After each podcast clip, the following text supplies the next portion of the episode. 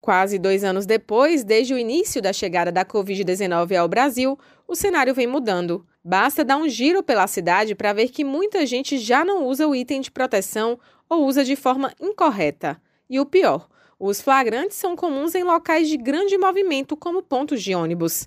A atendente Tânia Fonseca esqueceu a máscara dela em casa, mas ganhou uma de um desconhecido para garantir a proteção. Essas coisas que estão tá acontecendo é verídico, muitas pessoas morrendo, né? E a gente tem que se cuidar, se preservar. E eu esqueci a máscara, mas a gente use, porque as coisas estão tá sérias mesmo. Com a aceleração da vacinação, a queda no número de pessoas internadas e redução no número de casos da Covid-19, a sensação, para muitos, é que a pandemia já acabou, o que leva a deixarem o item de lado.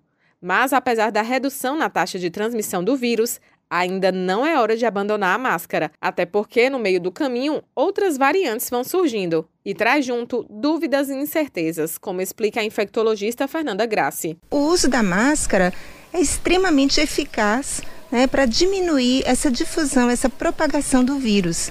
A vacina só ela não, não vai ser suficiente nesse momento, porque uma proporção muito pequena das pessoas estão completamente imunizadas. Enquanto muitos dispensam o acessório que ajuda a barrar a circulação do novo coronavírus, o barbeiro Isaac Santos faz questão de manter os cuidados. Foi ele quem deu a máscara reserva para Tânia, do início da reportagem. Eu sempre compro duas, deixo uma no bolso e aí pode acontecer de uma pessoa precisar como precisou hoje e aí eu vou lá e ajudo essa pessoa. São vários os modelos e estilos da barreira contra a Covid, que pode até complementar o visual na pandemia.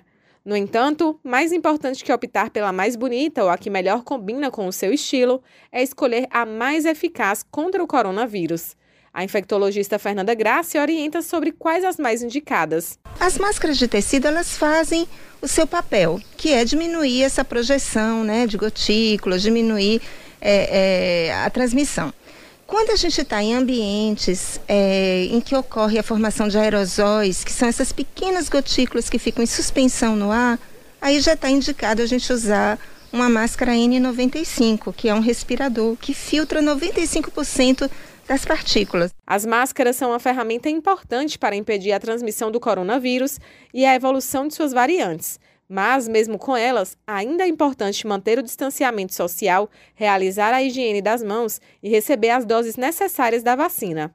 Raíssa Novaes para Educadora FM.